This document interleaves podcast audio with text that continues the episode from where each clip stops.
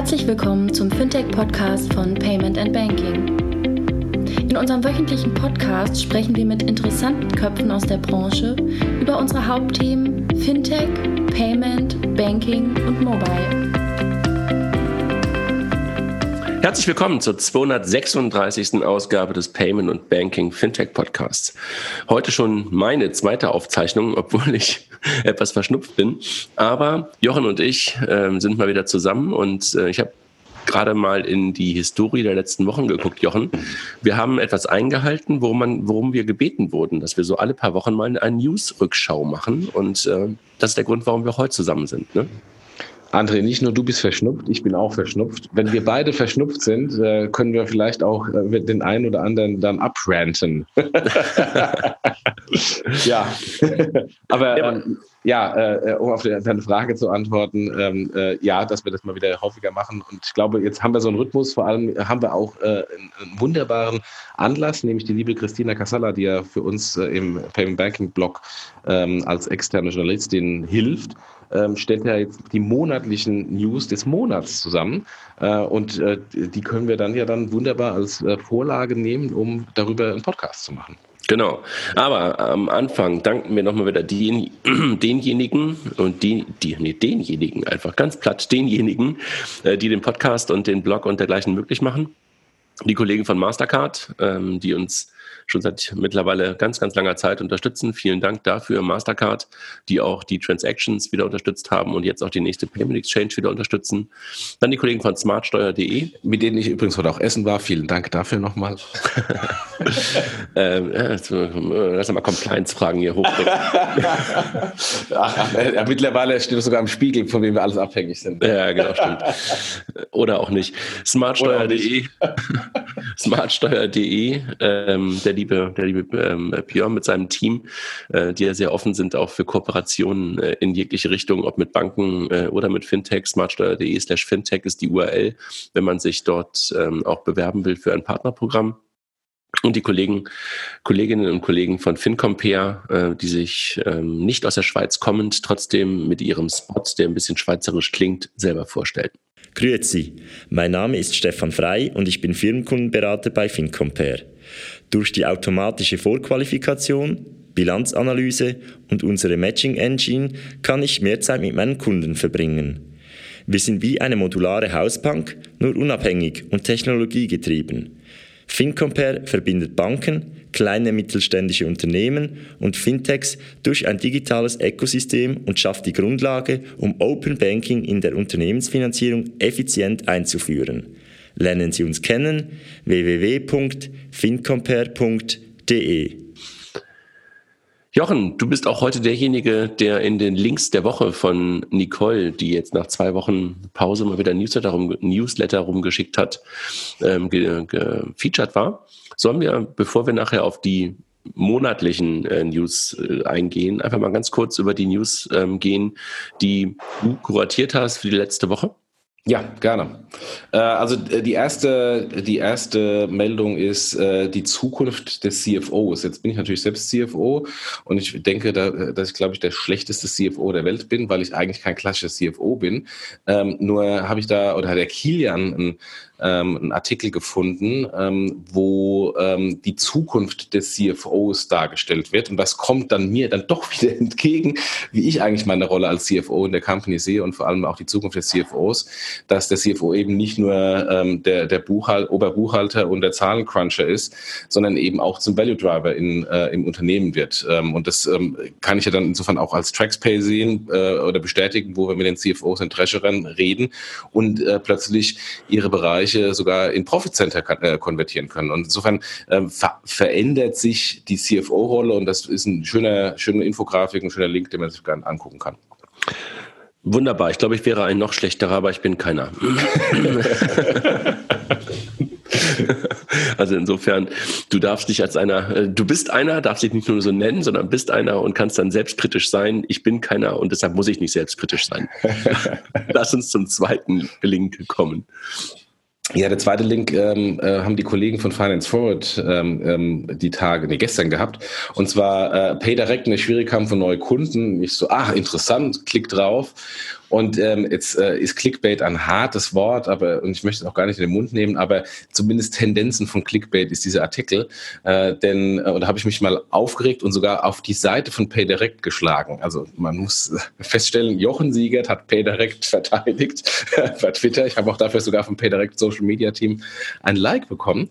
Ähm, nämlich was, was Finance Forward gemacht hat, die haben irgendwie ein, zwei Kunden rausgeschnappt, äh, die wohl Probleme äh, bei ein paar Händlern hatten äh, mit einer Zahlungstransaktion, wo eigentlich nicht so ganz klar ist, ähm, ist die Transaktion nicht durchgegangen aufgrund eines Fehlers beim Händler, aufgrund eines Fehlers beim PSP, aufgrund eines Fehlers im PayDirect.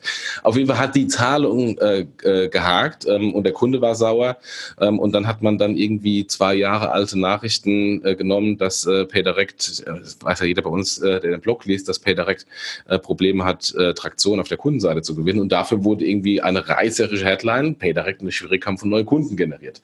Ähm, und das habe ich ähm, freundlich den Kollegen von Finance Forward mal äh, so gesagt, liebe Leute, ähm, ist, ist das denn euer Ernst? Und meinte das wirklich so wahr. Da kam jetzt keine Reaktion ja, gar keine. Kollegen. Nein, keine Reaktion, außer dass PayDirect es geliked hat. Also insofern, wir sind Freunde PayDirect nicht. hey, komm, also, äh, also das ist ja auch, es geht ja auch nicht immer nur in eine Richtung. Und insofern ja. ähm, dort so ein bisschen die Realität ähm, auch darzustellen, und das kannst du ja einfach aus deiner Historie einfach perfekt, äh, das auch in den Kontext stellen, ist ja auch richtig. Und ähm, es geht ja nicht darum, irgendwie ein Verfahren oder eine Firma oder irgendwen ähm, in irgendeine Ecke zu stellen, sondern einfach zu sagen, so, hey, wo bewegen sie sich gerade am Markt? Und wenn da so eine Mitteilung rauskommt und eine News rauskommt, kann man die ja dann auch mal genau in diese Richtung äh, kommentieren, bewerten, wie du es auch getan hast. Ich glaube, das ist auch richtig und wichtig. Ja. Und äh, ich glaube, auch die Kollegen von Finance Forward werden darüber nicht sauer sein, sondern werden einfach sagen, okay, möglicherweise müssen wir beim nächsten Mal doch mal darüber nachdenken, ob das durchaus eine News wert ist oder keine News wert ist. Ja, ja. Aber wir kennen das ja auch. Wir haben ja manchmal auch solche ähm, Artikel, die möglicherweise auch vielleicht ein bisschen zu vorschnell sind oder sowas. Also insofern kennen wir das ja alle. Ja, der nächste Artikel ist äh, Zalando ähm, mit den Rekordergebnissen bei der Cyber Week 840.000 neue Kunden gewonnen beim Black Friday. Ähm, das ähm, fand ich insofern schon mal beeindruckend, weil Zalando jetzt nicht irgendwie ein kleines Startup ist und ähm, äh, in der Wachstumsphase schon, sondern schon etabliert ähm, und es trotzdem noch schafft, ähm, äh, signifikant Neukunden und Neuvolumen zu generieren. Und das alles im Kontext N26, weil ich sehe im Grunde N26 als ähm, als Bankversion von dem Zalando-Modell, ähm, ähm, finde ich das interessant, weil ähm, wir vermutlich dann auch, wenn N26 mal groß und etabliert ist und äh, noch mehr Kunden hat, äh, trotzdem vielleicht Möglichkeiten finden, ähm, dass die mal schnell wahnsinnig viele neue Kunden generieren können. So wie Zalando in dem total kompetitiven und verteilten Fashion-Markt mal von jetzt auf nachher 840.000 neue Kunden gewinnt. Das ist unglaublich. Ich glaube, man kann wahrscheinlich parallel sich auch mal die, die äh, Neukunden oder Kunden angucken, ähm, die auch die Kollegen von äh, About You gewonnen haben. Ne? Wir reden ja ganz, ganz häufig über Zalando, aber ich glaube, was About You ähm, in dem genauso kompetitiven, nämlich selben Markt äh, macht, äh, später gestartet und eine etwas spitzeren Zielgruppe der eher noch etwas jüngeren, ist, glaube ich, mindestens genauso beeindruckend und hat wahrscheinlich auch keiner den Kollegen zugetraut. Ne? Äh, genau, also äh, du hast recht, man schaut immer auf die Kollegen von Zalando. About You ist ähm, mindestens genauso äh, äh, besprechenswert. Ähm, nur wenn ich mir das dann im gesamten Kontext anschaue, ähm, zu, lessen, zu wessen äh, Lasten wächst denn Zalando und About You? Die wachsen nicht gegenseitig zu Lasten. Also äh, About You tut jetzt nicht Zalando die Kunden abjagen und umgekehrt, sondern die wachsen zu Lasten der etablierten großen Fashion Händler, den Fußgängerzonen, den Piken Kloppenburgs, äh, den Karstadt und Kaufhofs äh, dieser Welt. Ähm, und das ist natürlich auch ein relativ schlechtes Zeichen für den Markt. Und auch da, wenn ich dann mal die Kurve bringe auf Finanzdienstleistungen, ähm, die Challenger-Banken wachsen ganz eindeutig natürlich zulasten der etablierten. Was man aber auch sagen muss, dass es dann auch nicht zu spät sein muss, auch jetzt noch mit einem guten, sehr guten Produkt zu starten und noch Kunden zu gewinnen. Ne? Weil das ist ja etwas, wo der eine oder andere manchmal auch sagt, hm, ist es eigentlich jetzt noch der richtige Zeitpunkt, eine Challenger-Bank zu gründen oder irgendwelche Produkte zu gründen, wo jetzt schon Angreifer am Markt sind? Ich glaube, es ist nie zu spät oder auch beim Thema Payment, ein vernünftiges Payment-Verfahren auf den Markt zu bringen. Ich glaube, für ein gutes Produkt ist es niemals zu spät und da sieht man auch ein Stück weit für dich, die Parallele hinkt ein kleines bisschen, aber dann doch nicht so ganz, auch an About You, die ja relativ spät nach Zalando erst gestartet sind und trotzdem halt eine unglaubliche Transak äh, Traktion aufgebaut haben, weil sie halt ein sehr, sehr gutes Produkt in der Zielgruppe und sowas geschaffen haben. Ne? Also schon irgendwie echt wirklich beeindruckend. Ja, und vor allem About You einfach äh, das, das kuratierte ähm, Shopping und das kuratierte Fashion-Auswahl ähm, ganz neu gedacht hat. Und ich glaube, das ist das viel Wichtige. Ähm, ja, der Payment und Banking Markt ist komplett ähm, verteilt und eigentlich ähm, äh, haben wir ganz wenig Innovationen. Aber wenn ich Innovation bringe und neue Innovation bringe, die die Probleme von morgen und übermorgen löst, kann ich Marktanteile gewinnen. Ich muss halt einfach die Probleme von morgen und übermorgen lösen und nicht die Probleme von gestern und vorgestern. Ja, absolut. Ähm, ich hatte gerade noch einen Gedanken im Kopf, der ist mir aber gerade irgendwie entschwunden beim Thema About You. Aber vielleicht, vielleicht der Gedanke, der noch da drin steckt, man muss einfach sich immer wieder darüber im Klaren sein, wer hinter About You steckt zum großen Teil. Das ist Otto. Ne? Und ja. Otto sich ja. in der Tat äh, ein Stück weit selber erfunden für diese Zielgruppe. Alle haben ein bisschen darüber gelächelt. Und vielleicht noch eins, Jochen, das kam mir gerade noch. Das ist für mich auch ein Beispiel, wo eigentlich alle gesagt haben, Amazon wird diesen Markt, so vor zwei, drei Jahren haben es eigentlich alle gesagt, auch Jochen ähm, Krisch und, und Marcel Weiß bei ähm, Exciting Commerce haben das oft diskutiert, dass es eigentlich ein Markt ist, den Zalando auch noch total entdecken und ähm, vielleicht sogar dominieren wird. Aber in dem Bereich Fashion werden die nicht wirklich gut. Ne? Also da merkst du, dass das Thema Entdecken dann noch eine ganz andere Rolle spielt. Will nur heißen, auch da kann man in der Lage sein, sich gegen GAFA mit guten Produkten durchzusetzen, weil wir ja momentan immer die Diskussion führen, wird halt auch die Finanzdienstleistungsbranche von GAFA und von den ähm, asiatischen Playern irgendwie bedroht und, und, und irgendwann vielleicht sogar dominiert. Wenn man halt das richtige Produkt zum richtigen Zeitpunkt mit der richtigen Experience rausbringt, braucht man, glaube ich, keine Angst zu haben. Ja, und die richtige Governance. Also, ähm, weil, du, weil du Otto sagst, ähm, ist es denn möglich, dass man irgendwie einen paar 20-jährigen Dreadlock-Träger so viel Geld äh, und eine der teuersten und wichtigsten Wetten im Otto-Konzern äh, zutraut und finanziert? Ähm, das ist auch ein ein wahnsinniges Commitment des Otto-Vorstands und auch der Otto-Familie, dass man da so aggressiv für einen Menschen, dem man jetzt, wenn er, wenn man auf der Straße begegnen würde, jetzt nicht für die hohe Seriosität vom Äußeren steht, ähm, würde man das dem ähm, machen lassen. Die haben das gemacht und das hat der exzellent umgesetzt. Genau, da muss man mal eins sagen, ich glaube, das wäre ohne Rainer Hillebrand nicht möglich gewesen. Den haben wir schon ein paar Mal erwähnt in den letzten, ja. also jetzt nicht in den letzten Folgen, aber so von einem halben Jahr oder sowas immer wieder mal, auch im Kontext von RatePay, ähm, ja einer von den Gründungsvätern, Opas, wie auch immer man das nennen mag. Ähm, und ohne den, ohne das Vertrauen und ohne diesen Vorsprung Lorbeer, den er einfach diesen Gründer mitgegeben hätte, einfach auch nicht denkbar. Also ja. wir, wir, wir verrennen uns aber gerade in einem anderen Thema, wollten eigentlich gar nicht so lange über das Thema sprechen, aber ich kam irgendwie über den Vergleich dazu. Du hast als nächstes das Thema Apple Pay.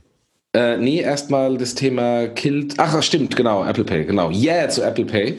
Ähm, die Sparkassen kommen mit Apple Pay. Jetzt gibt es die letzten Gerüchte, dass die Sparkassen äh, nächste Woche kommen. Ähm, Gerade eben hat bei Twitter der Volks- und Raiffeisenbankenverband angekündigt, dass das, was ich ja seit äh, Wochen schon ein bisschen äh, ähm, auch zwischen den Zeilen twittere, dass Apple Pay eben dieses Jahr nicht mehr kommt bei den Volks- und Raiffeisenbanken, obwohl es im Sommer mit Champagner ähm, angekündigt wurde wurde und äh, gesagt wurde, die Tinte ist trocken. Ähm, sie fehlten nämlich auch auf der Apple Pay Webseite für demnächst. Äh, die Sparkassen kommen, die Sparkassen machen intern offensichtlich einen riesen Bohai. Ähm, es gibt da Aussage bei Finanzszene, dass irgendwie der Geschäftsführer vom Sparkassenverlag irgendwie Yay geschrieben hat und das ist eine der wichtigsten, größten Produkteinführungen ähm, äh, in der Finanzindustrie. Das ist ja schön gut, äh, dass die Sparkassen da so viel Geld äh, ausgeben. Man fragt sich, warum die Sparkassen für das eine oder andere Produkt im Mobile Payment nicht selbst, also ihr Inhouse-Produkt, so viel Geld ausgeben. Vielleicht würden sie dann auch eventuell anders dastehen. Ähm, und ähm, man muss trotzdem sagen, auch wenn es vielleicht für die Sparkassen eine große Produkteinführung ist, die große Produkteinführung, die größte Produkteinführung war Apple Pay vor einem Jahr, als noch viel mehr Banken es eingeführt haben. Also von daher, ähm, auch die Sparkassen müssen, glaube ich, erkennen, dass sie ein Jahr zu spät sind und ähm, äh, es für sie wahrscheinlich ein wichtiger Meilenstein ist, aber für den Markt vielleicht jetzt nicht ein ganz so wichtiger Meilenstein mehr. Agree. Lasst uns über die Innovationslabs sprechen. Ja, da war ein Artikel, den ich ausgewählt habe, weil ähm, äh, viele Innovationslabs eben halt nicht performen und dann ähm, heißt der Artikel Killed Eure Innovation Labs. Auch das ist ja nichts Neues hier bei uns im Podcast und im Blog, haben wir ja schon nichts mal gesagt. Ähm, nur ist es jetzt eher aus dem Fokus Mittelstand und andere Industrie als nicht Finanzdienstleistungen. Da kann man auch vielleicht was lernen. Naja, da, da gab es eine ganze Menge, die in Berlin in den letzten zwei bis drei Jahren alle ihre Innovation Labs gegründet haben. Ich glaube, aus verschiedenen Gründen äh, kann das durchaus auch mal sinnvoll sein, um halt ähm, ein paar Sachen neu kennenzulernen, um möglicherweise auch andere Talente heranzuziehen. Das Problem ist halt nur, dass diese Innovationslabs in der Regel zu weit weg vom Kerngeschäft sind und deshalb halt der Driver eigentlich noch ganz woanders sitzt und du kannst halt versuchen, irgendwelche Zeichen zu setzen oder Zeichen zu geben. Nur wenn der Fahrer diese Zeichen irgendwie erstmal gar nicht sieht und wenn er sie dann sieht, einfach ignoriert, kannst du halt dann nicht wirklich ähm, etwas am etablierten oder am bestehenden Unternehmen ändern. Ne? Und das ist, glaube ich, gerade eine Erfahrung, die wahrscheinlich viele Leute gemacht haben. Ich hatte mit den Kollegen die bei der Hanseatic beziehungsweise bei der ähm, Mutter der Hanseatic Bank, der Societe Generale, dafür zuständig sind, so ein bisschen über Twitter, Twitter darüber geschrieben. Und da gab es ähm, durchaus äh, eine Idee, möglicherweise dieses Thema nochmal aufzunehmen. Und ich weiß nicht, ich glaube, es war der zweite oder dritte Podcast, den wir gemacht haben, wenn du dich erinnerst, damals mit Jan Sessenhausen, als ja. wir über Corporate VC gesprochen haben, was in die gleiche Richtung ist. Ja, da hat Jan ja auch sehr, sehr starke Thesen dazu ähm, heraus, ähm, ich sag mal, äh, geschrien ist falsch, weil Jan schreit ja nicht, aber rausgehauen. Und ähm, vielleicht müsste man das nochmal machen. Also ich bin manchmal hin und her gerissen, weil ich andererseits letzte Woche bei Axel Springer war, äh, bei APX. Die haben sich ja jetzt gerade äh, mit Porsche da zusammengetan. Und da muss ich sagen, die machen das unglaublich gut. Also Jörg mit seinem Team, ähm, das ist einfach super. Also was die auch da für ein, für ein Dealflow, wenn man das so nennen mag, weil das ja eigentlich eher Gründungsflow sozusagen ist, das ist schon echt gut. Also da muss ich sagen, ist es, glaube ich, nochmal ein, ein, anderer Ansatz, weil die natürlich auch fast wie ein VC agieren, ne? in der super, super Early-Stage-Phase und versuchen mit ihrer Expertise und mit ihrem Netzwerk zu helfen anders als die Innovationslabs, die man halt normalerweise kennt, auch wenn es Axel Springer heißt, aber es ist halt weit weg von dem eigentlichen Axel Springer Thema und es agiert eher wie ein Company Builder, VC-artiges ähm, Gebilde. Ne? Ja, wir haben, wir haben ja da auch eine schöne Infografik bei Payment Banking, also die Corporate Labs ähm, in, in Deutschland. Äh, die können wir vielleicht nochmal in die Shownotes machen ähm, und die sollten wir auch mal wieder aktualisieren, weil ich vermutlich auch schon relativ alt ist. Und, ähm, kannst, du, kannst du einen Namen in der Übersicht haben? Ja, genau, genau, mache mach ich. und äh, ähm, zu, dem, zu dem Thema Axel Springer, äh, ich glaube, da gibt es einen riesen Unterschied ähm, äh, von dem ehemaligen Axel Springer Plug and Play und jetzt Axel Springer Porsche Accelerator versus äh, viele anderen Innovation Labs weil das war nie der, die Intention da, ähm, die Innovation im Medienbereich und die Digitalisierung des Axel Springer Verlags hinzubekommen. Das haben die von sich aus gemacht auf der Verlagsebene. Das ist eher, ein, wie du richtig sagst, ein, ein, ein VC-Investment. Ähm, ähm, letztendlich ist Axel Springer ein groß, äh, einer der großen äh, Shareholder von N26. Nicht die Banken. Hat N26 irgendwas mit der Medienindustrie zu tun? Nein. Ähm, und von daher, das ist Kapital- und Finanzanlage. Absolut. Also, also äh, trotzdem denken ja manchmal darüber, viele darüber nach, zu sagen, hey, Axel Springer macht das doch auch.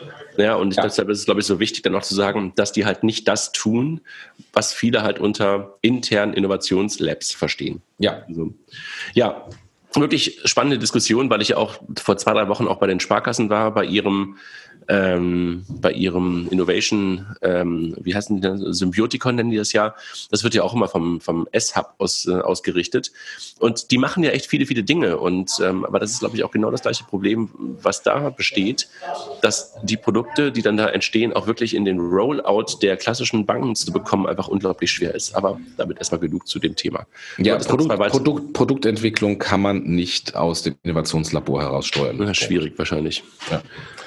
Ähm, dann ganz kurz noch, bevor wir auf die äh, News des Monats kommen, die News der Woche, also zwei letzten Punkte News der Woche. Äh, auf der einen Seite, äh, die Diskussion um Libra hat jetzt so dazu geführt, dass die EU-Staaten äh, sich äh,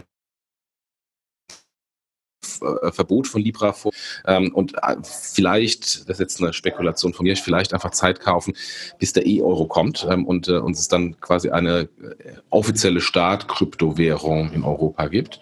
Und das zweite ist, irgendein Hamburger ähm, Restaurant, da kennst du dich wahrscheinlich besser aus als ich, weil ich so selten in Hamburg bin, hat irgendwie äh, Bargeld äh, abgeschafft ähm, und spart sich 1500 Euro äh, an Kosten im Monat. Ich kenne das Heat nicht, aber ich kenne mittlerweile ein paar Restaurants, die das getan haben. Auch ein paar Cafés, da gibt es ähm, mittlerweile das eine oder andere, sowohl in Hamburg als auch in Berlin. Und ähm, ich halte das ja für den nicht richtigen Weg, haben wir auch in unserer Kolumne in der, in, in der BZ geschrieben, sondern ich glaube, dass die Wahlfreiheit das Richtige ist. Aber solche Signale oder solche Meldungen sind natürlich manchmal auch sinnvoll und hilfreich, weil viele ja immer noch behaupten, dass Bargeld halt billiger als Kartenzahlung ist. Ne?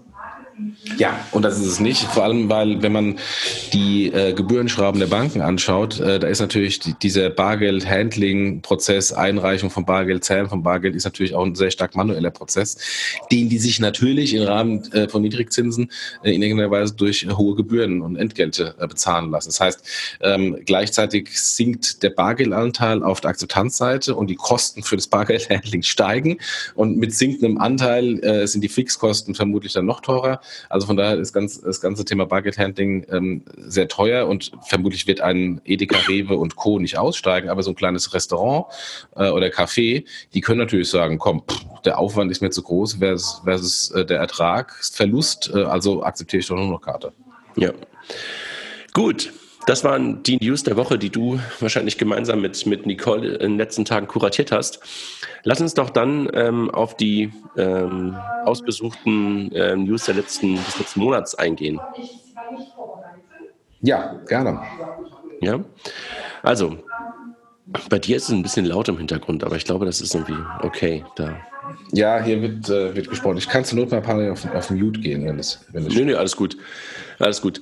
Der Monatsrückblick. Cardlay sammelt 10 Millionen ein. Das ist ein Fintech ähm, aus Dänemark ähm, unter Führung der SEB und der ähm, von Fazit Capital. Ähm, das ist wieder ein bisschen gleiche Richtung, wie wir jetzt ein paar Mal schon gesehen haben, dass viele Unternehmen gerade im Bereich ähm, Small Medium Business und Firmenkunden äh, Kreditkarten agieren. Ne? Ja, ich kenne die allerdings gar nicht. Also ich habe von denen ähm, noch nie was gehört. Ähm, aber äh, das heißt ja nichts, weil in Skandinavien die skandinavischen ähm, äh, Startups, äh, man denke an Spotify, man denke an Klarna, man denke an Skype, man denke an iSettle. Ähm, die fangen da immer an, aber die haben ein gutes Händchen, Innovation auch gleich relativ global zu sehen ähm, und die sollte man nie unterschätzen. Also von daher kann das durchaus äh, sehr spannend werden. Ja, wir haben ja mit Pleo und äh, ähm, und, und auch ein paar anderen auch ähnliche Player und auch Contest zum Beispiel ist ja am Anfang auch aus Skandinavien finanziert gewesen von Founders. Und es geht ja auch in die gleiche Richtung. Ne? Es geht immer darum, irgendwo mit der Karte was zu tun. Und dass jetzt viele die vielleicht ähm, vor zwei, drei Jahren sich noch auf den, auf den Retail-Markt äh, und den Retail-Kartenmarkt gestürzt hätten, ähm, auf die Firmenkundenkarten gehen, ist ja, glaube ich, auch klar. Das weißt du besser als wahrscheinlich viele andere, weil halt ähm, das Interchange-Thema dort noch ein ganz anderes ist. Ne? Genau, genau. Und ähm, äh, wenn man wenn man nicht nur die Startups anschaut, sondern beispielsweise auch PayPal, die haben jetzt auch äh, eine Corporate Card rausgegeben und können jetzt gerade noch mal im Kontext, weil ich schon iSettle angesprochen habe, können natürlich ähm, äh, Debitkarte und Akzeptanz ähm, äh, gleichzeitig spielen. Da ist auch eine, eine super interessante Musik drin, ähm, die man, wo man das eine mit den anderen verbinden kann. Mhm. Dann haben wir das Thema Vexcash. Da geht es eher um das Thema dass die Kollegen von Vexcash, die ja so Kurzzeit-Kleinkredite anbieten, also eher so Payday-Loan-mäßige Dinge, ähm, ein Stück weit in Richtung Verbraucherschutz ähm, vom Berliner Kammergericht ähm, getrieben werden und ihren effektiven Zinssatz inklusive aller Gebühren, also auch sowas wie Bonitätsbeweise und sowas anzeigen müssen, ähm, ist, glaube ich, für die Verbraucher ein guter Schritt. Ne? Ja, aber das ist auch jetzt wirklich nichts Neues. Also man denke da an Creditec, als die gestartet äh, sind. Die waren ja auch so ein Payday-Loan-Anbieter, äh, eine Kopie von Wonga aus, ähm, aus äh, Großbritannien, die mittlerweile nicht mehr existieren, ähm, die daran, an, an, trotz dieses hohen lukrativen Geschäftsmodells, äh, trotzdem aus, aus dem Markt ausgeschieden sind, weil sie sehr viel Pushback auch von Verbraucherschützern bekommen haben. Und insofern, wir haben ja in, in Deutschland äh, glücklicherweise den Wucherparagraph, das heißt, wir dürfen keine Verzinsung mehr als 20 Prozent, also effektiven Jahreszins von mehr als 20 Prozent nehmen. Und äh, das gilt für den einen oder anderen Markt, äh, wo der eine oder andere Kredithai oder ähm, äh, Payday-Loan-Anbieter ist, eben nicht. Ähm, und ähm, man kann man kann natürlich versuchen, ob man hier in, in Deutschland irgendwie eine Gesetzeslücke findet, um doch ein bisschen mehr zu nehmen, oder man ähm, kann auch vielleicht ein anderes Geschäftsmodell machen. ich glaube, hier war es in der Tat eher, dass man versucht hat, ein paar Kosten, die man ansonsten hätte mit einrechnen müssen, draußen vorzulassen und somit halt den Zinssatz hintenrum doch zu erhöhen. Und das kann man halt nicht mehr tun. Ne? Und im Sinne der Verbraucher, glaube ich, eine gute, gute Entscheidung. Dann haben wir eine Kooperation von Go Cardless und Transferwise. Ähm, kennen wir, glaube ich, beide, beide Unternehmen. Ne? Transferwise ähm, war, glaube ich, auch kürzlich im Podcast bei ähm, FinForward, ne? also bei, bei Philipp, der Gründer von Transferwise. Also das Thema, du, du nutzt es, glaube ich, auch, ne? wenn ihr Rechnungen im Ausland bezahlt. Ja, also ich finde, ähm, Transferwise ist noch eines der total unterschätzten Startups äh, in Deutschland. Also in UK sind die schon riesig groß, aber in Deutschland ähm, sind, die, sind die noch total unterschätzt, auch von den Banken. Ähm, also wir haben unseren kompletten Cross-Border-Zahlungsverkehr, also ähm, Non-Euro Cross-Border-Zahlungsverkehr als TraxPay auf ähm, TransferWise umgestellt, weil es viel, viel, viel, viel günstiger ist als unsere Hausbank ähm, und weil ähm, sicher ist, wann und wie viel Geld wo ankommt, äh, anders als bei dem einen oder anderen SWIFT-Zahlung, wo dann irgendjemand dazwischen drin doch noch irgendwas abknappt. Und es bietet eine wunderbare Tracking-Möglichkeit, wo ist genau jetzt gerade das Geld. Diese 100.000 Rückfragen, wann habt ihr das Geld abgeschickt, warum ist noch nicht da, etc., etc., sind weg, weil ich wie bei der DHL oder bei UPS ähm, genau sehen kann, in wo befindet sich das Geld und wann kommt es tatsächlich an. Mhm. Und das sind, ist, ist so eine triviale Value Proposition im Frontend, wo man sich immer fragt, liebe äh, Korrespondenzbanker da draußen, warum schafft ihr das nicht? Aber lassen Sie nicht zu lange über Transferwise sprechen, sondern die Kooperation mit GoCardless bedeutet, GoCardless ist ja eine Firma in, in UK gegründet, die eigentlich Lastschrift E-Commerce Payments in die Welt bringen will lustig, ne? Also etwas, was wir schon immer kennen und äh, haben wir, glaube ich, auch schon mal irgendwann drüber gesprochen, weil es ja so ein paar Anbieter auch aus Frankreich und äh, damit in ganz Europa gibt, die plötzlich entstanden sind, so vor ein, zwei Jahren oder vielleicht auch vor drei Jahren.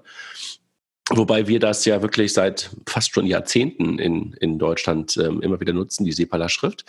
Und ähm, GoCardless macht das aber, im Grunde genommen die, die Lastschrift ähm, europaweit anzubieten. Und die nutzen jetzt Transferwise, um im Cross-Border-Zahlungsverkehr die TransferWise ähm, API zu nutzen und damit die Umrechnungskurse, die Wechselkurse halt auch genauso wie du es gerade beschrieben hast, so einfach wie möglich und so günstig wie möglich umrechnen zu können und damit das ganze Thema dann halt auch so einfach wie möglich für Kunden und für Händler zu machen, vor allen Dingen für Händler wahrscheinlich. Ne? Ja, ergibt, ergibt total Sinn ähm, und äh, ist, ist eine spannende Kombination, wo äh, die Fintech-Services eben dann ähm, in der Wertschöpfung links und rechts oder oben und unten, je nachdem, wie man es anschaut, erweitert werden. Und äh, mhm.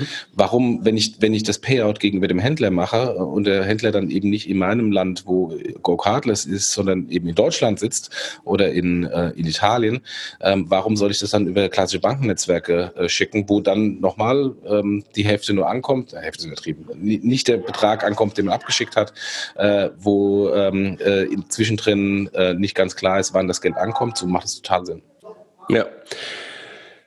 Dann das Thema VKB, Versicherungskammer Bayern. Schöne Abkürzung, ne? Also die Versicherungskammer Bayern, ich glaube, einer der größten Versicherer der Sparkassenfinanzgruppe. Für alle, denen das nicht so bewusst ist, die Sparkassen haben nicht nur eine Versicherung, sondern gönnen sich mindestens sechs, glaube ich, ne? Sechs Versicherer. Aber die Versicherungskammer Bayern ist einer der größeren, einer der größten Versicherer in Deutschland, äh, der Sparkassenfinanzgruppe und damit auch in Deutschland hat sich an Finlieb beteiligt ähm, und ist damit, haben vielleicht auch noch nicht alle so richtig mitbekommen, schon das fünfte Versicherungsunternehmen, ähm, was mittlerweile bei Finlieb investiert ist. Ähm, du kennst es ja auch, ich kenne es halt auch.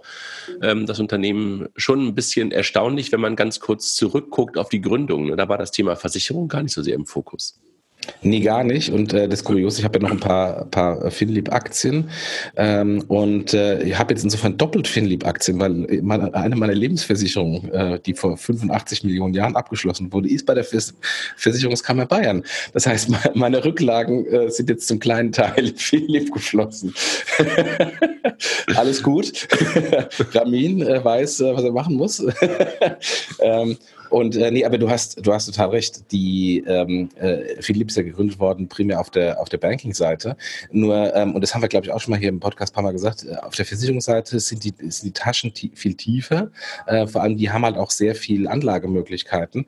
Und die gehen das aus meiner Sicht viel strategischer und besser an als die Banken. Jetzt ist natürlich die Situation bei den Versicherungskonzernen noch anders als bei den Banken, weil die Versicherungskonzerne natürlich noch nicht so sehr unter ähm, anderen externen Faktoren leiden wie die Banken. Das heißt, die Taschen sind da viel mehr gefüllt. Ja, wobei das machen sie im Moment strategisch. Niedrigzinsen treffen die ja auch und Lebensversicherungen und sowas, die da irgendwo noch liegen mit, einer, mit einem festen Zinssatz, sind ja auch echt ein Problem für die. Aber in der Tat bin ich bei dir. Da steckt noch ein bisschen mehr Geld drin und auch, glaube ich, der absolute Wille, das Geschäft nicht komplett an sich vorbeilaufen zu lassen, sondern wirklich auch zu gestalten für die Zukunft. Ne?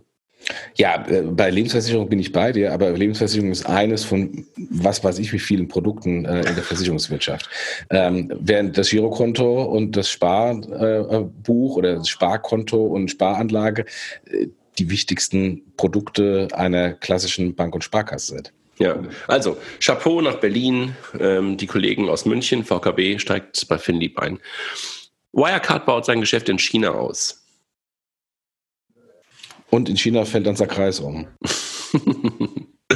ja, in China interessiert es wahrscheinlich die wenigsten, aber wenn Wirecard halt in China ähm, nur ansatzweise ein bisschen weiter wächst, dann hat es natürlich sofort eine Relevanz für das äh, insgesamt fürs Unternehmen, ne? weil so viele Menschen in China das ganze Thema nutzen, dass es dann für uns kein Sackreis, sondern deutlich mehr ist. Ne? Absolut. Und äh, das folgt ja insofern die Wirecard auch PayPal, die jetzt auch gerade in China einen Anbieter, einen Payment-Anbieter übernommen haben ähm, und hoffen, in dem chinesischen Markt, im chinesischen Payment-Geschäft äh, ähm, einen Fuß reinzubekommen. Es ist ein Riesenmarkt, der natürlich, das wissen wir alle, sehr stark äh, in, in Kontrolle von Alipay ähm, und, und, und WeChat Pay ist. Ähm, ob und wiefern man da ähm, im Moment Marktanteile noch gewinnen kann, obwohl der Markt riesig ist, müssen natürlich jetzt PayPal und Wirecard zeigen.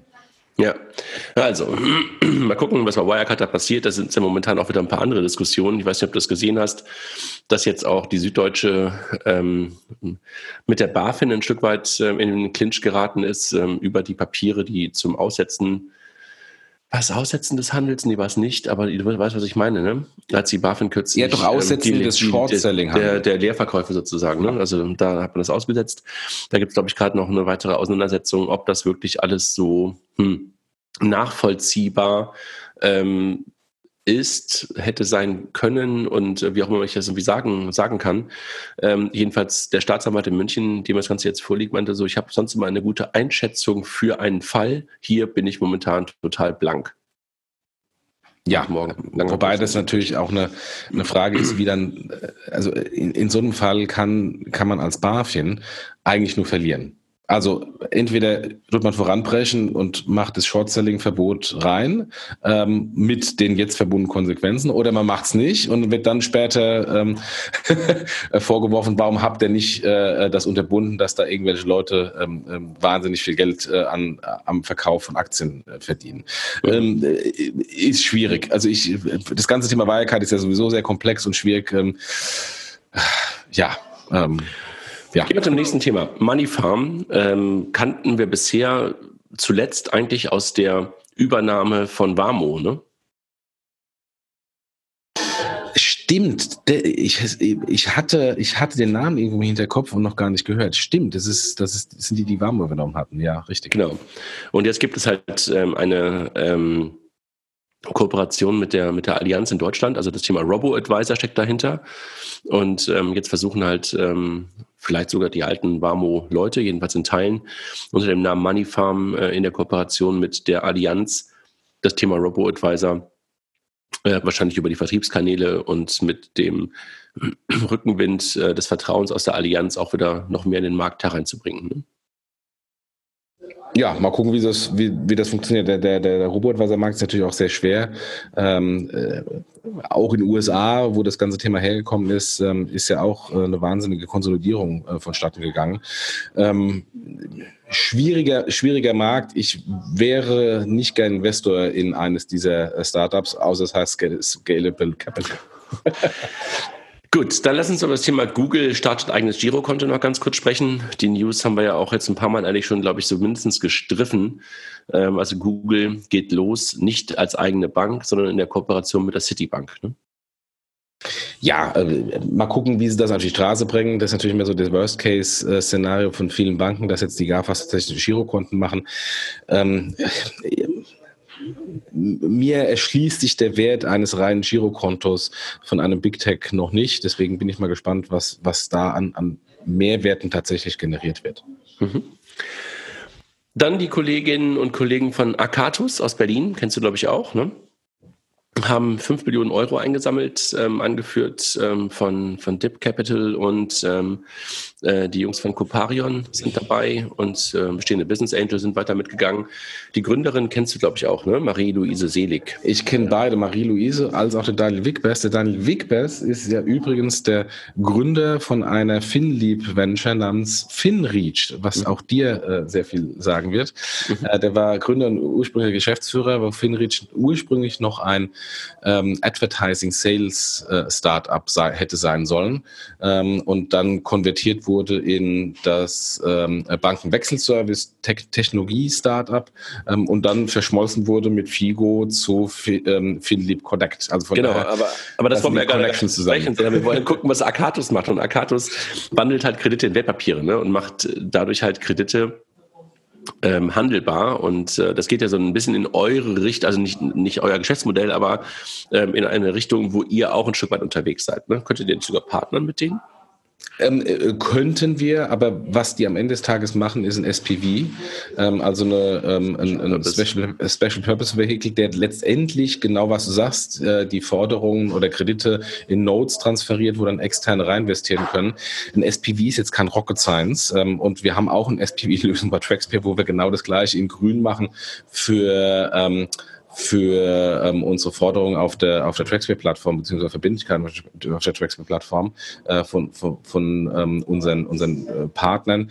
Ähm, so, so, so, so gut das ist und ähm, ähm, äh, Rossland in, in, ähm, in äh, Berlin hat ja im Grunde das gleiche Geschäftsmodell, so sehr frage ich mich immer, wo ist denn da wirklich die Value Proposition, die solche Bewertungen rechtfertigt? Weil ähm, ein SPV ist ein Commodity. Ähm, ja, ich bin da mal, ich bin da sehr gespannt, was, was aus diesen Märkten wird, weil das ist jetzt in Anführungsstrichen nichts wirklich Besonderes. Mhm. Gut, let's. Vielleicht, vielleicht können wir die mal einladen, dass sie mir das mal erklären, was denn besonders ist. Ja, dann lad, äh, lad sie doch mal ein. Lad doch mal, ich muss mal Daniel mal fragen. Ja, ja lad doch mal Marie-Louise ein. Also mach ja. das doch mal mit ihr. Ja. Dann haben wir das Thema Alipay und WeChat, ähm, die sich jetzt öffnen für ausländische Credit- und Debitkarten. Ist das der Anfang von einer weltweiten, von einem weltweiten Start oder wie schätzt du das ein? Ja, äh, wenn wir das so genau wüssten. also ähm, es gibt ja, es gibt ja da äh, prinzipiell zwei Möglichkeiten. Möglichkeit Nummer eins für die Ausländer, die in äh, China sind und die natürlich, wenn sie auf dem chinesischen Urlaub sind, Businessreise oder vielleicht ein bisschen länger als Expert, Studenten, was auch immer, äh, in China sind, dann natürlich auch die lokalen Service nutzen wollen und nicht notwendigerweise ähm, ähm, eine lokale Bankverbindung erst aufmachen möchten. Das macht Sinn.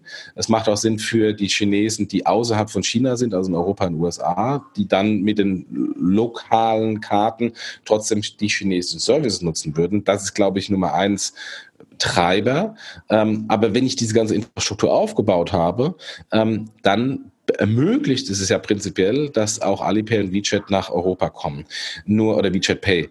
Nur die grundlegende Frage, die sich bei mir da immer stellt, ist, naja, ähm, was ist denn das Problem, was Alipay und WeChat Pay hier in Europa lösen?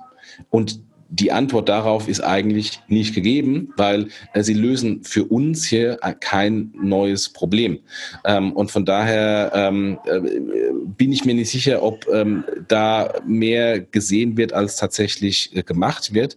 Ähm, ich finde es eher spannender in einem anderen Kontext. Also wenn beispielsweise, und das wissen wir ja ähm, von, von von der, von der Börse. eBay wird ja komplett desinvestiert ähm, und konzentriert sich auf den reinen eBay-Marktplatz. Wenn der reine eBay-Marktplatz, nachdem alles andere verkauft wurde, also PayPal war ja nur der erste Schritt äh, des, des, des ähm, Spin-offs oder des Desinvestments bei äh, eBay Inc., wenn alles verkauft ist und eBay Inc. übrig bleibt, ähm, ist das ein wunderbares Target für die Kollegen von Alibaba, so, für eine, äh, für eine Westexpansion. So, und wenn ich dann als Alibaba ähm, nach äh, Europa und die USA USA komme, brauche ich natürlich auch dann ein lokales Payment. Und da kann dann ein lokalisiertes Alipay durchaus auch ein Problem äh, der hiesigen Kunden lösen. Aber sonst ähm, rein Standalone eine weitere Payment-Methode mit Alipay oder WeChat Pay sehe ich bei uns nicht notwendigerweise.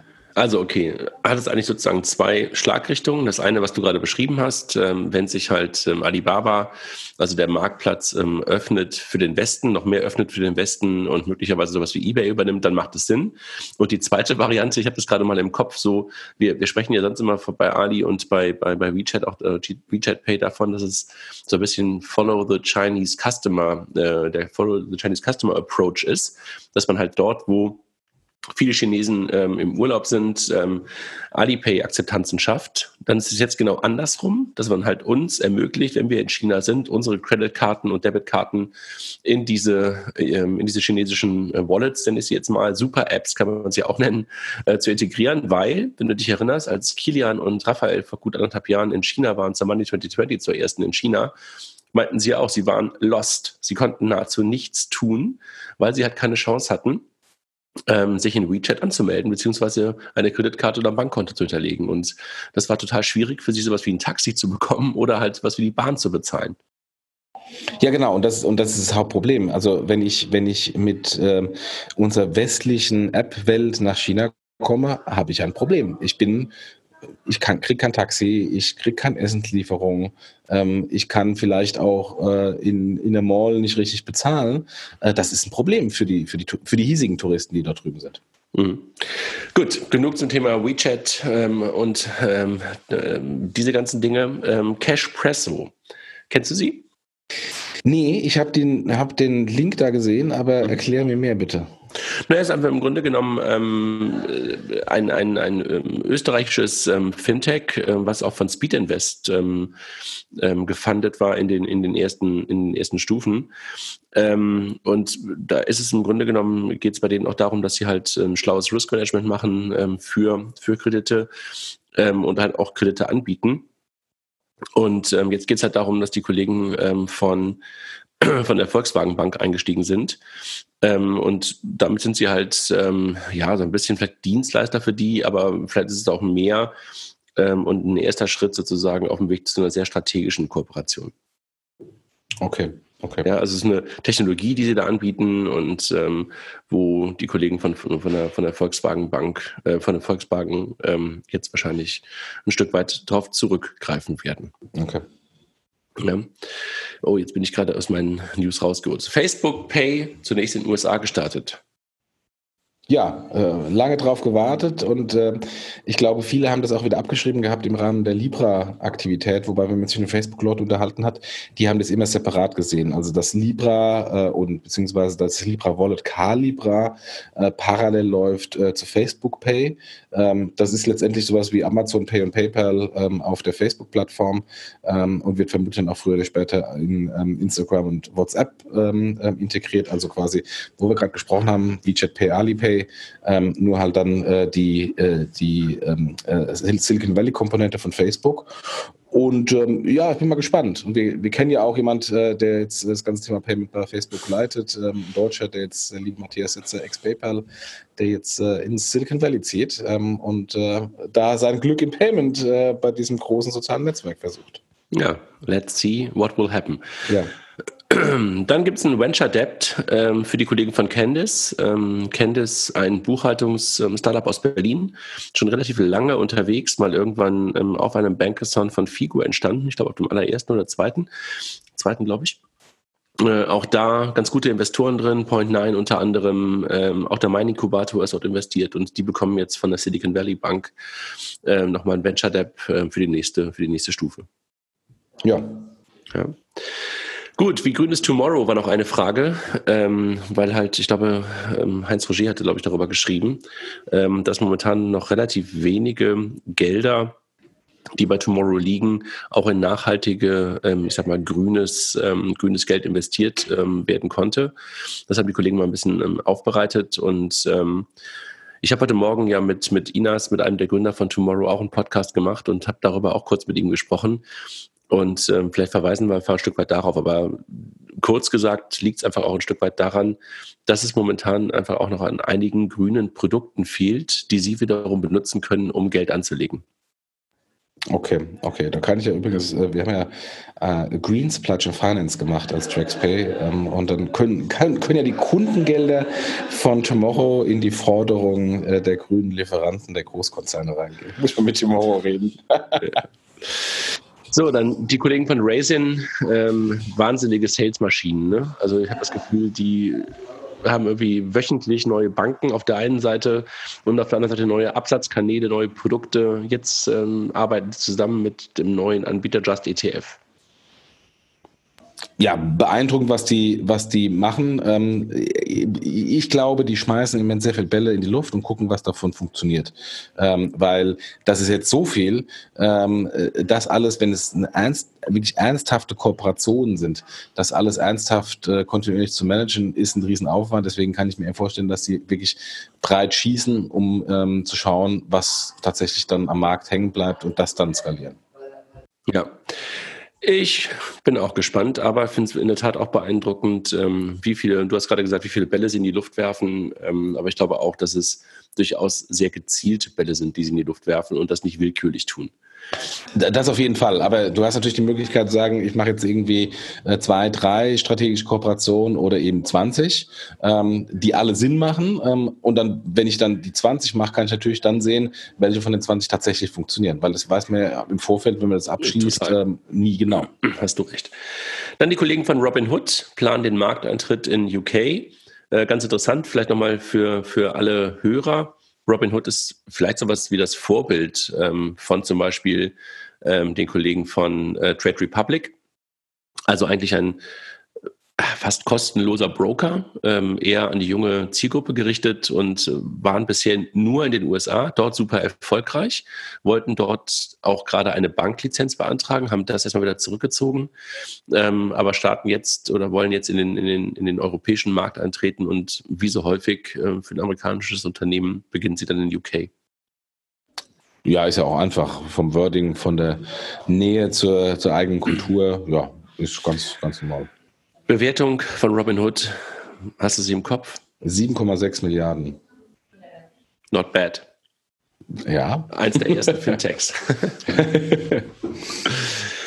Die Kollegen von Credit Shelf äh, planen einen eigenen Kreditfonds. Ähm, haben wir als Meldung einfach nur gehabt. Ähm, und wo der, wo der EIF als Ankerinvestor ähm, mit ähm, Geld mit einbringt. Ne? Ja, ja. Dann die Kollegen von Adyen, ähm, einfach auch unglaublich untriebig, ne? ähm, beginnen jetzt, nachdem sie im Grunde genommen auf der Payment-Seite alles abdecken und auch ins Acquiring schon ein Stück weit eingestiegen sind, nicht ein Stück weit, sondern eingestiegen sind, ähm, gehen sie jetzt auch in die andere Richtung und bieten ähnlich wie es Stripe, glaube ich, auch vor einiger Zeit schon angekündigt hat, ihren Merchants die Möglichkeit, eigene Kreditkarten herauszugeben. Also werden damit ein Stück weit Konkurrent zu Bank-Issuern, die wir ansonsten halt ähm, kennen ähm, und launchen ein eigenes Issuing-Angebot. Ja, und nicht nur Stripe, sondern auch PayPal. Die haben auch das gemacht. Ähm, das hat, da ist Feuer drauf aus meiner Sicht. Und, ähm, und du guckst es falsch an, André. Das ist jetzt ja natürlich eine Konkurrenz äh, zur Bank, aber das eigentlich Disruptive in diesem Ansatz ist die Konkurrenz zu den etablierten Acquirer-Netzbetreibern, also den Concardis, den Ingenicos dieser Welt. Weil wenn ich als Adyen, als PayPal, als Stripe, ähm, als Wirecard ein Issuing-Geschäft gegenüber meinen Händlern mit dem Acquiring-Geschäft verbandle, habe ich einen Wettbewerbsvorteil gegenüber den allen anderen ähm, Anbietern da draußen und, und habe auch einen Loop Genau, und habe auch ein Cross-Selling-Potenzial, weil ich eben dann von meinem Händler ähm, über die Interchange-Erträge, vielleicht auch ähm, über Kreditlinien ähm, zusätzlich noch Geld verdiene, die ein klassischer Acquirer, klassischer Netzbetreiber so gar nicht als Einkommensstrom haben kann. Äh, Konsequenz, ich kann Payment-Kosten ganz anders kalkulieren und deswegen vielleicht auch äh, die eine oder andere Ausschreibung viel aggressiver beantworten. Ähm, und genauso wie früher als die Concardis noch reiner Acquirer war oder BMS Card Service bei den Sparkassen, heute Ingenico Payment, ähm, reiner Acquirer war, ähm, wie es zum Problem führte für die Acquirer, dass die Netzbetreiber sich diversifizierten, dass die Netzbetreiber plötzlich Acquiring-Geschäft gemacht haben und deswegen aus einer Hand ein Produkt dem Handel angeboten haben. Ist das jetzt die Gefahr für die neuen äh, Concardis, Ingenico Payments und Co., die ja jetzt äh, kombiniert Acquiring-Netzbetrieb haben, dass dann die Addiens, die Stripes, die PayPals, die Wirecards dieser Welt ähm, das Full-Service-Angebot machen und deswegen noch eine Schippe mehr drauflegen äh, können bei der Preisreduktion. Und das ist eine, eine Riesengefahr für, für die etablierten Anbieter. Naja, aus einem kleinen PSP in Holland wird ein weltweites ähm, ja, Zahlungs äh, ein Zahlungskonzern. Ja, eine Zahlungsplattform. Ähm, der, der Frank Keller, ähm, ehemaliger Deutschland-Geschäftsführer von, von PayPal, hat in irgendeinem Podcast vor irgendwie drei Jahren oder zweieinhalb Jahren gesagt, ja, wir werden eine Payments-Plattform. Und als ich es gelehrt habe, habe ich noch etwas geschmunzelt nach dem Motto, naja, das sagt im jeder, weil Plattform irgendwie en vogue ist. Aber PayPal hat geliefert und Adyen macht es ganz genauso. Ähm, und, ähm, und das ist eine, eine Entwicklung, die meines Erachtens viele im Markt noch so in dieser Form gar nicht sehen. Die Kollegen von PayPal versuchen sich aber auch weiterzuentwickeln und haben deshalb für 4 Milliarden Dollar Honey übernommen. Ja. Da haben wir auch bei uns einen Artikel im, ähm, im äh, Blog geschrieben. Mhm. Ähm, das ist eine, eine sehr breitere Diversifizierung. Ähm, das hat ja jetzt eigentlich mit, ähm, mit Payment erstmal nichts zu tun, sondern ist eine Rabattplattform. Und ist eine Riesenübernahme von 3,6 Milliarden. Ähm, aber äh, zahlt natürlich im Gesamtkontext, wenn ich eine Plattform sein will, auch mit ein, weil zu einer guten Payment-Plattform gehört auch Rewards und Loyalty. Also bisher eher so ein Add-on, ähm, was man in seinen Browser ähm, installieren muss. Ich war ein bisschen verwirrt, als ich das das erste Mal gesehen habe und dachte so, ups, für so ein Ding, für so ein, für so ein kleines ähm, Add-on in meinem Browser 4 Milliarden, wow. Ähm, aber wenn man halt ein bisschen darüber nachdenkt, ein bisschen strategischer darüber nachdenkt, kann man verstehen, warum PayPal halt dort ähm, in diesen in diesen Bereich mit rein will, um halt auch mehr über den Kunden zu verstehen, vor allen Dingen mehr über die Merchants zu verstehen und das Einkaufsverhalten ein Stück weit besser einschätzen zu können. Ne? Ja, und äh, auch das, was ich gerade eben sagte, mit Kombination Acquiring, Netzbetrieb, äh, Kartengeschäft, ähm, wenn ich dann noch die Loyalty Rewards Komponente drauf mache, bin ich in der Lage, ähm, eine Payment-Abwicklung, also das reine Payment-Processing, komplett kostenlos ähm, abzugeben und meine Erträge über Rewards, über Issuing ähm, und über sonstige Mehrwertservices zu generieren. Mhm. Ähm, und äh, das kann man natürlich sagen, ist eine Gefahr für die etablierten Anbieter, aber aus Sicht der der Innovatoren, also der PayPals, der Addiens dieser Welt, die, wir wissen ja alle, dass die Payment-Kosten asymptotisch gegen Null gehen. Und wenn die Payment-Kosten asymptotisch gegen Null gehen, kann ich derjenige sein, der das vorantreibt ähm, und sich schon mal aufstellt für eine, ähm, ein Geschäftsmodell jenseits von Payment Processing. Oder ich kann ein Gejagter sein. Und, äh, und PayPal ist der Jäger, nicht der Gejagte. Jagen tun sie gerade auch. Ähm mit einer neuen Debitkarte für Händler, die auch rausgegeben wurde, jetzt auch in Deutschland. Ich glaube, vor etwa zwei Wochen ist es gestartet, ne? Ja, das ist eine Debitkarte, die direkt gegen das PayPal-Konto autorisiert, also gegen das Händler-PayPal-Konto. Ganz alte Idee. Ich kenne denjenigen, der die hatte, äh, äh, der wahrscheinlich viel zu früh die Themen äh, intern getrieben hat äh, und da sich mir teilweise eine blutige Nase geholt hat. Jetzt ist es soweit. Grat äh, Gratulation ans Team. Ähm, ähm, ist super und in dem gerade eben nochmal erwähnten Kontext natürlich nochmal noch mal spannender. Ja, also ich glaube, ähm, glaube ich auch, ne? weil du plötzlich dann auch in einem Closed Loop drin bist, wenn das Geld auf dem PayPal-Konto drauf ist, ähm, dagegen direkt verfügen zu können, möglicherweise sogar äh, die dahinterliegende ähm, Lastschrift dann auch wieder nutzen zu können, um dann auch sogar über das Guthaben hinaus Geld vom Konto abzuheben. Ähm, oder bezahlen zu können, glaube ich, echt ein guter, guter Move. Also für, für die lieben äh, Banken äh, im äh, KMU-Banking ist das der absolute Worst Case, um es mal ganz offen anzusprechen. Mhm. Denn die sehen jetzt gar nicht mehr die Cash-Ströme. Bislang ist das Firmenkonto ähm, das, die Haupt-Cash-Strom-Informationsquelle äh, für die Bank. Da sehen die die kompletten eingehenden Umsätze, sie gehen die, sehen die Kosten und können dann äh, auf Basis dessen natürlich eine Kreditlinie abgeben.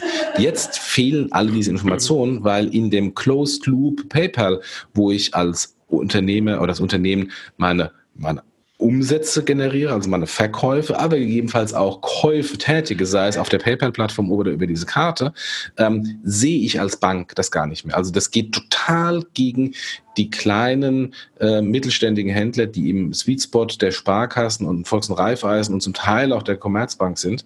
Ähm, da geht dieses Produkt rein und ähm, die müssen eigentlich jetzt Antworten darauf auch ähm, äh, liefern aus Banksicht, weil ähm, das Problem ist natürlich, dass sie Daten nicht mehr haben. Jetzt können wir natürlich über PSD2 reden und sagen, vielleicht nützt die Bank PSD2, um oh. auf die Daten der Kunden bei PayPal zuzugreifen. Von hinten, durch die, von hinten durch die Brust, von hinten genau. durch die Brust ins Auge. Genau.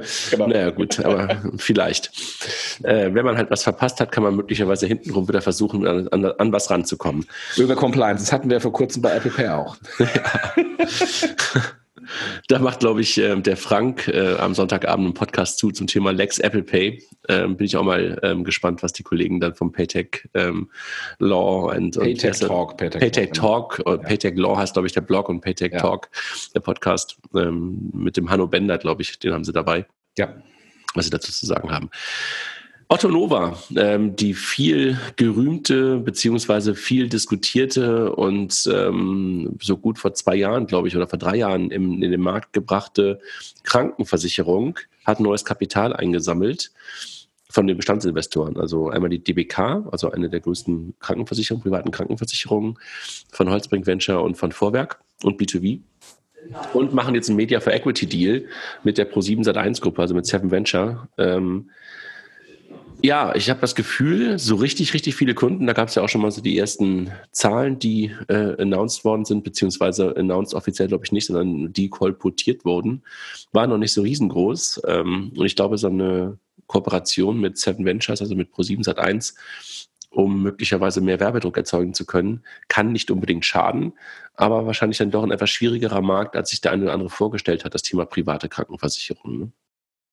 Ja, ganz dickes Brett, ganz, ganz dickes Brett. Und ähm, äh, ich kenne jetzt auch die Zahlen nicht, wie viele Leute jedes Jahr neue Krankenversicherung abschließen. Ähm, ähm, also jetzt bin ich in einem, äh, in einem Alter, dass ich äh, auch froh war, wieder von der privaten Krankenversicherung in die gesetzliche Krankenversicherung geswitcht zu sein.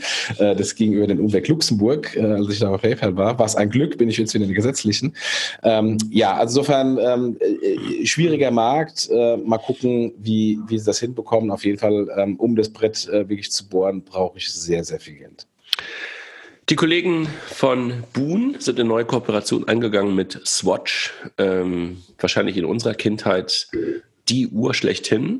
Mittlerweile nicht mehr ganz so en vogue, würde ich sagen, weil früher war das ja auch so eine typische Kinder-, Jugendlichen-Uhr. Kinder und Jugendliche aus meiner Perspektive jedenfalls immer weniger Uhren tragen sondern halt eher das Handy mit sich herumschleppen und das als Uhr und alles Mögliche benutzen. Aber trotzdem der Weg zu gucken, dass man halt auch die Swatch als Payment, ähm, ich sag mal, Methode ist falsch, als ähm, ähm, Wearable äh, benutzen kann, ähm, um dann halt mit Boon über die Apple, äh, ups, über die Apple Watch, über die Swatch zu zahlen. Ne? Ja, ist es dann Apple Pay? Nee, oder? Nee, ich denke, das wird, ähm, ja, spannende Frage, was es ist. Ne? Ich denke nicht. Ne? Also müsste man wahrscheinlich Kilia mal fragen. Ähm, ich denke, es wird eine ganz normale NFC-Zahlung sein, ähm, die du da benutzt und du wirst einfach, nee, das wird es sein. Lass mich kurz drüber nachdenken. Wahrscheinlich wird es erstmal nur auf Android funktionieren. Und ähm, dann ist es wahrscheinlich eine ganz normale ähm, NFC-Zahlung, ähm, die gegen das Boon, gegen die Boon-Kreditkarte läuft. Okay, okay. Ja, ich bin ja, ich bin ja bei dem Bereich prinzipiell sehr skeptisch. Es gibt ja hunderttausend andere ähm, ähm, Uhren, die das alles schon angeboten haben oder auch sogar für die Luxusuhren irgendwelche ähm, äh, Banderweiterung, wo ich mit NFC bezahlen kann. Aber das kommt halt alles nicht an die User Experience bei einer Apple Watch dran. Und gleichzeitig ist die Apple Watch ja mit Abstand die meistverkaufteste Uhr weltweit.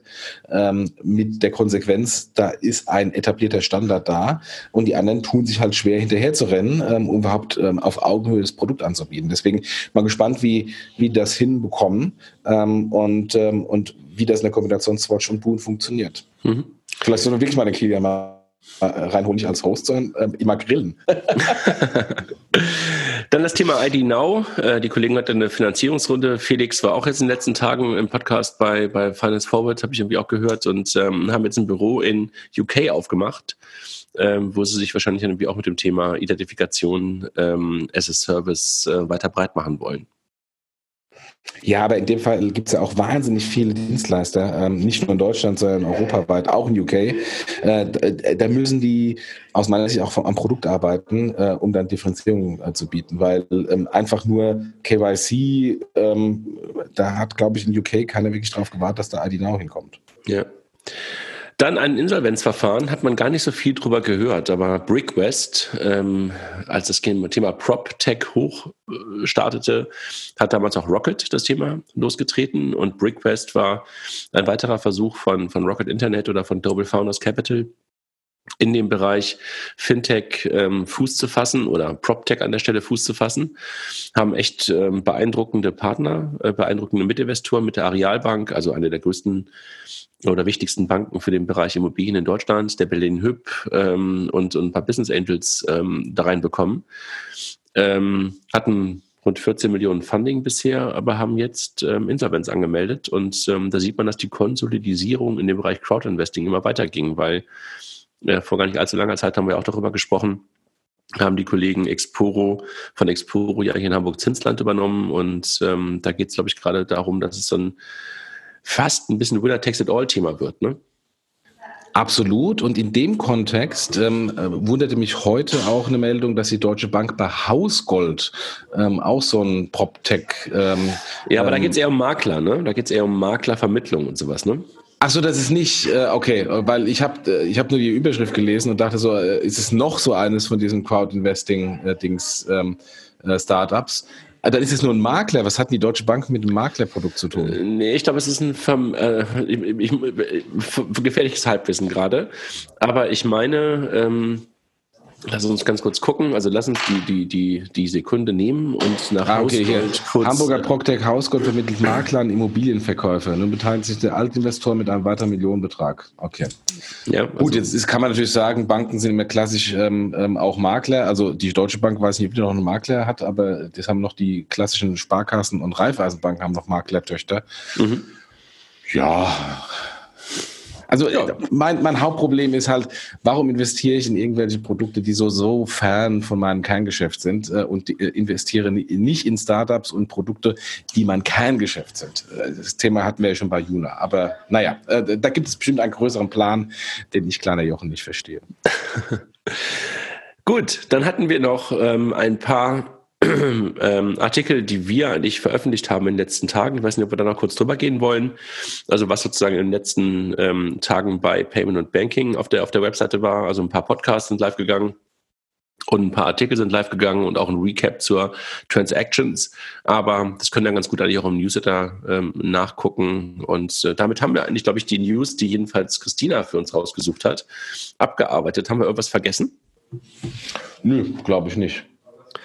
Wunderbar. Jochen, dann gehen wir jetzt beide wieder irgendwo auf die Couch, ins Bett oder wohin auch immer. Du musst, glaube ich, erstmal noch ein paar Minuten Bahn fahren.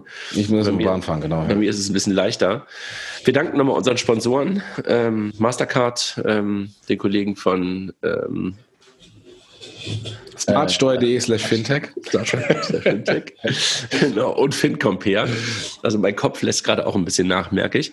Ähm, danken für das Möglichmachen des Podcasts. Und äh, Jochen, du musst mal gucken, wann du das Ding dann live stellst, ähm, weil heute gab es ja schon einen Podcast, ähm, der Recap zur Transactions zum Thema Hausbank äh, 3.0 ähm, ist heute Morgen live gegangen, also heute Freitag. Und mal gucken, wann wir, der, wann wir den jetzt äh, live stellen. Aber da es ja die News waren, kann man ihn wahrscheinlich relativ zeitnah hören. Ja, genau. Ich würde ihn morgen live stellen, also am Samstag. Und dann können wir diesen Artikel am Montag machen. Und ähm, bevor wir jetzt Schluss machen, nochmal der Hinweis auf unsere äh, äh, Payment Exchange Konferenz Ende Januar in Berlin. Das Programm müsste eigentlich jetzt zeitnah auf die, auf die Website kommen. Wir haben ein paar tolle Gäste, ähm, äh, auf die wir wieder sehr stolz sind.